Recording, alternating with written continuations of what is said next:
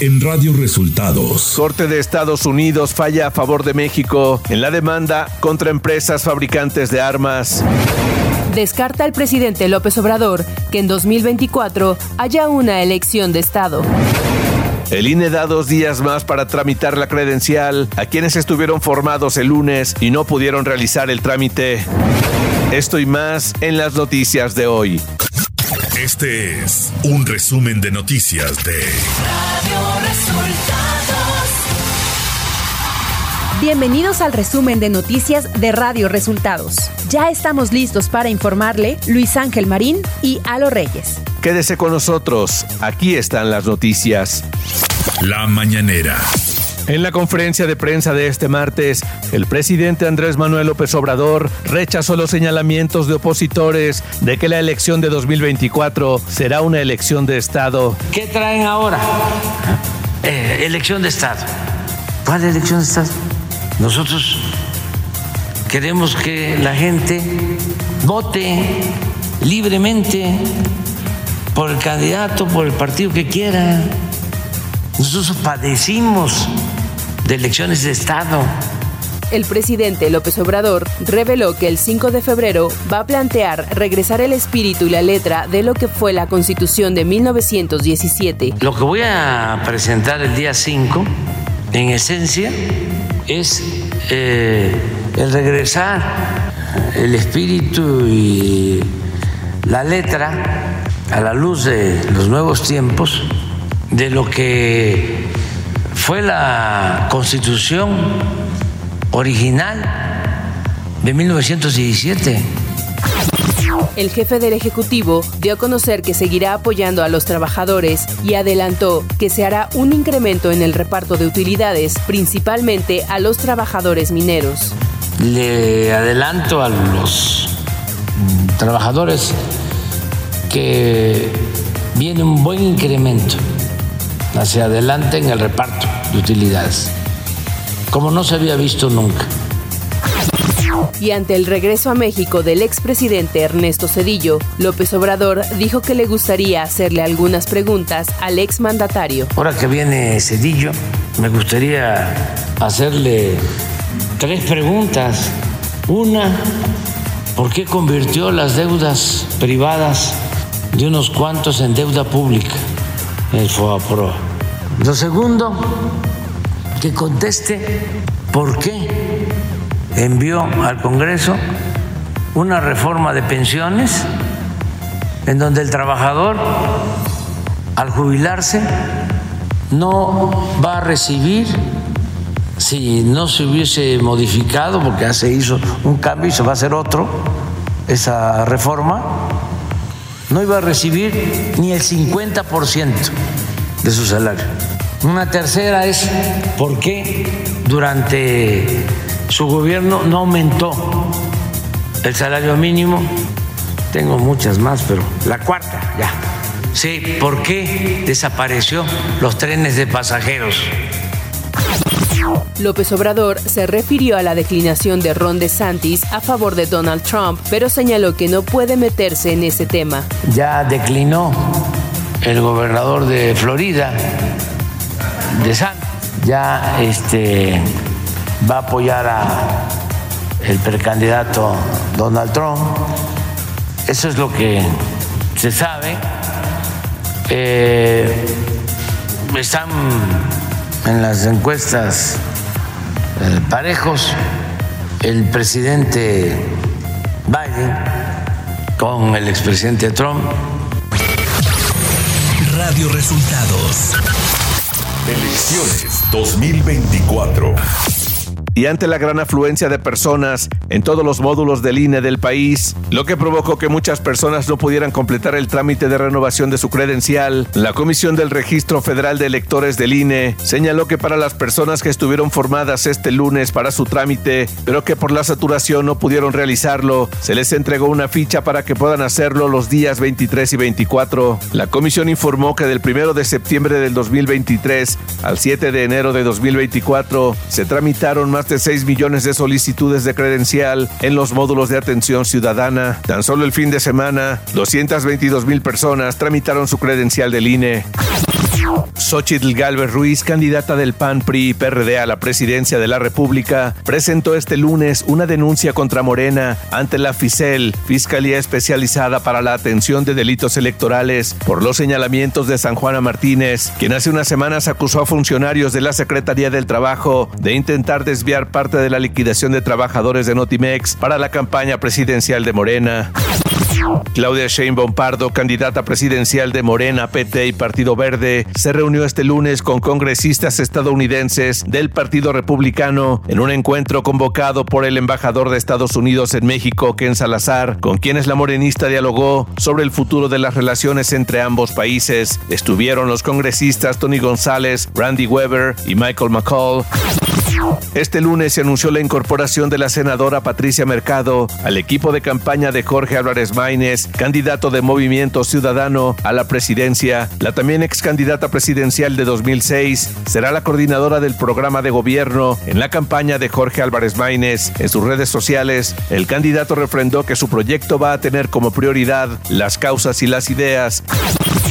Karen Castrejón, presidenta nacional del Partido Verde, descartó que haya inconformidad o división en la coalición en Veracruz, luego de la inasistencia de Javier Herrera Borunda al cierre de campaña de Claudia Sheinbaum en Poza Rica y que algunos medios locales manejaron que era inconformidad por la asignación de candidaturas locales. La presidenta del Verde Ecologista dijo lo siguiente. Por supuesto que no, teníamos mesas de coalición aquí en la Ciudad de México, como bien saben, además Javier Herrera es parte del Comité Ejecutivo Nacional, pero bueno, estuve, estuvo yo, una servidora allá presente, estuvo nuestro dirigente eh, Marcelo y la verdad es que todo el, Partido Verde de Veracruz apoyando, como siempre, no solo a la doctora, sino a la ingeniera Rocío ¿Descartaría cualquier eh, división, cualquier tema eh, complicado para el Partido Verde en Veracruz? Por supuesto, no en ningún momento ha dado, ha, ha habido ningún problema, como siempre en cada proceso existen pues eh, las fricciones, hay que buscar los acuerdos, sobre todo en la búsqueda de los espacios y las candidaturas. Nacional. La Corte de Apelaciones del Primer Circuito de Estados Unidos dictó sentencia a favor de México en su demanda contra empresas fabricantes de armas. Esto lo informó la secretaria de Relaciones Exteriores, Alicia Bárcena. Añadió lo que sigue en este proceso legal. El asunto regresa a primera instancia para la revisión del fondo. El gobierno de Andrés Manuel López Obrador ha presentado dos demandas en contra de empresas fabricantes y distribuidoras de armas estadounidenses ante una corte federal en Boston y otra en Arizona. El gobierno de México alertó a sus homólogos estadounidenses que la Secretaría de la Defensa Nacional ha detectado la entrada al país de armas de uso exclusivo del ejército de Estados Unidos y urgieron una pronta investigación al respecto. Como parte de los 10 acuerdos bilaterales tras la reunión realizada el pasado viernes en la Ciudad de México, la canciller Alicia Bárcena informó que también se definirá que la aplicación CBP One funcione desde el sur de México y no desde la Ciudad de México. Al responder a la Fiscalía General de la República de que impugnará la libertad condicional de ocho militares, la Asociación Nacional de Magistrados de Circuito y Jueces del Distrito del Poder Judicial de la Federación salió en defensa de la determinación que siguió la jueza de procesos penales y los magistrados del primer tribunal colegiado. Aseguró que en su momento la FGR no apeló la suspensión definitiva que otorgó un juez de distrito para que se celebrara una nueva audiencia en la que escuchara a las partes y luego se decidiera cuál medida cautelar imponer. Asimismo, señaló que la jueza y magistrados no otorgaron ventaja indebida a los cantrenses implicados en el caso Ayotzinapa. Ciudad de México.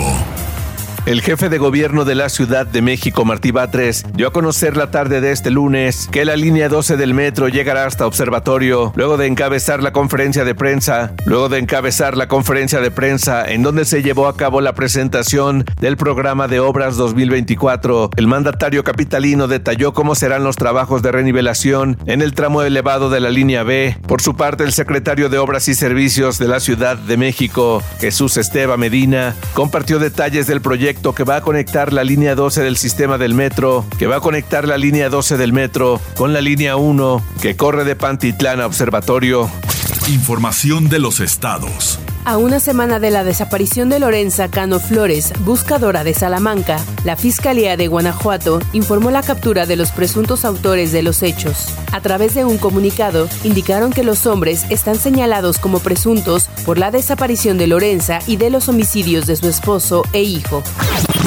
En conferencia de prensa este lunes, el gobernador de Veracruz, Cuitláhuac García Jiménez, declaró que la Fiscalía General del Estado ya logró poner ante un juez la ley de detención de cuatro policías municipales que presuntamente ultimaron a Brandon Arellano el pasado viernes en el municipio de Lerdo de Tejada. Agregó que se ha abierto una carpeta de investigación para ir al fondo de los hechos y hacer justicia a la familia. El gobernador veracruzano también informó que la seguridad del municipio queda a cargo de la Guardia Nacional con apoyo de las Secretarías de la Defensa Nacional y Seguridad Pública.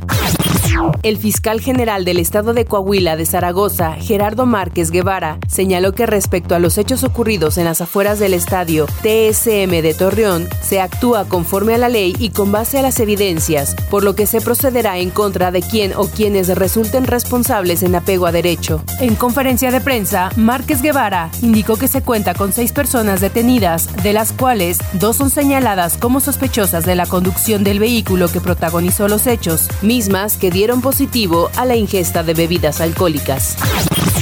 Dos de los cuatro miembros de la comunidad Levarón, quienes habían perdido contacto con sus familiares desde el domingo por la tarde, cuando las víctimas se dirigían al municipio chihuahuense de Madera, fueron liberados por sus secuestradores. Mediante un video publicado en redes sociales, el activista Julián Levarón señaló que su hermano Cristian y Shemun Stubbs ya se habían comunicado con sus familiares y amigos. Tras una travesía que lo llevó desde el Parque Central en Ciudad Juárez hasta African Safari en Puebla, la jirafa Benito por fin llegó a su destino en una caravana que generó gran expectación a su paso. Gracias a la movilización generada por grupos defensores de los derechos de los animales y organizaciones de la sociedad civil, Benito, quien había llegado al Parque Juarense para suplir a una jirafa que falleció, llega a African Safari, parque que tiene las condiciones necesarias para su subsistencia. Economía. El Servicio de Administración Tributaria SAT dio a conocer el Plan Maestro de Fiscalización para 2024, en el que destaca el uso de la inteligencia artificial, así como la analítica de grafos y machine learning para clasificar a contribuyentes de riesgo e identificar redes complejas de elusión y evasión fiscal. Asimismo, se propone fortalecer la atención del contribuyente con la apertura de nuevas oficinas en cinco entidades del país. Se detalló que con el uso de la inteligencia artificial se busca detectar inconsistencias en comprobantes fiscales digitales por Internet, conocidos como CFDI, asociadas con el contrabando y empresas fachada. Clima. El Servicio Meteorológico Nacional anunció que el pronóstico del clima para este martes 23 de enero indicaría la vaguada en niveles medios y se juntará con una corriente en chorro polar. Estos eventos provocarán rachas fuertes a intensas de viento, chubascos y lluvias fuertes a puntuales muy fuertes en estados de la República Mexicana. En Sonora y Chihuahua se esperan lluvias fuertes con puntuales muy fuertes y en Baja California, Coahuila, Nuevo León, San Luis Potosí y Aguascalientes se esperan vientos con rachas de 60 a 80 kilómetros por hora. De acuerdo con el comunicado de la Conagua, el clima en la Ciudad de México prevé lluvias aisladas, al igual que en el Estado de México, Nayarit, Jalisco, Michoacán, Guerrero, Morelos, Guanajuato, Querétaro, Hidalgo, Puebla y Tlaxcala. Radio Resultados Internacional. La Corte Suprema de Estados Unidos autorizó que los agentes de la patrulla fronteriza retiren el alambre de púas que se instaló en la frontera con México, esto como parte de la iniciativa de seguridad del gobernador de Texas, el republicano Greg Abbott. La decisión de los jueces representa una gran victoria para el presidente Joe Biden en su disputa con el tejano sobre la política fronteriza. El portavoz de Exteriores catarí, Majed Al-Ansari, lamentó que hay varios obstáculos que afectan las negociaciones para la creación de un Estado palestino. El principal es el rechazo del gobierno israelí encabezado por Benjamín Netanyahu a la creación de un Estado palestino independiente y a los llamamientos al desplazamiento de los habitantes de Gaza fuera del enclave palestino. Estados Unidos y Reino Unido lanzaron ataques adicionales contra objetivos hutíes en Yemen este lunes, en lo que marca la octava ronda de bombardeos del ejército de Estados Unidos contra la infraestructura del grupo rebelde en poco más de 10 días. Y hasta aquí las noticias en el resumen de Radio Resultados. Hemos informado para ustedes Luis Ángel Marín y Alo Reyes. Radio